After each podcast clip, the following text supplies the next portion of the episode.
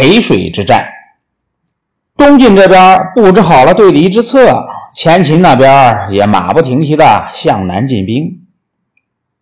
这一年的十月，苻坚求胜心切，他等不及各路人马聚齐，便命令芙蓉进攻寿阳。寿阳是军事重镇，他的得失对于整个战局的胜负具有举足轻重的作用。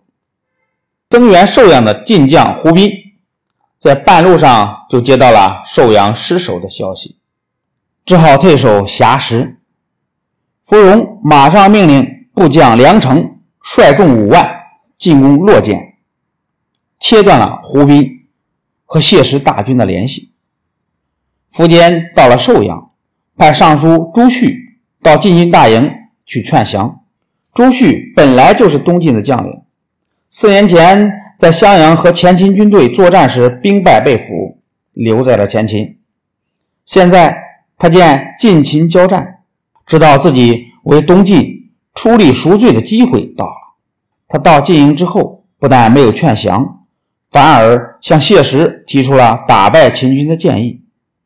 他说：“这次苻坚发动了百万人马来攻打晋国，如果全部人马都到了，恐怕晋军真的没办法抵挡。所以呢，应该趁着前秦还没有集结的时候，赶快进攻秦军的前锋。”打败了他的前锋，便可挫伤秦军的士气，这样就可以战胜他们了。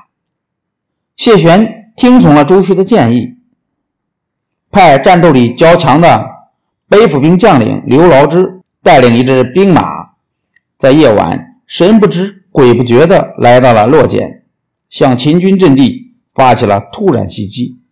正在睡梦的秦将梁成听到喊杀声，吓出了一身冷汗。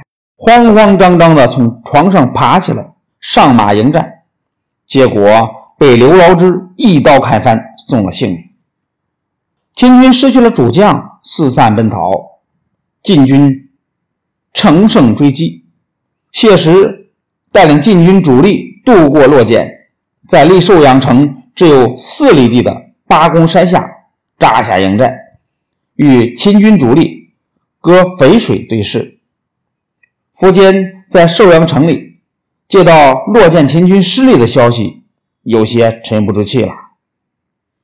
过了几天，谢石派人到寿阳城里，送给芙蓉一份战书，要求定期决战，条件是秦军把阵地向后撤出一些，腾出一块空地作为战场，让晋军渡过淝水决战。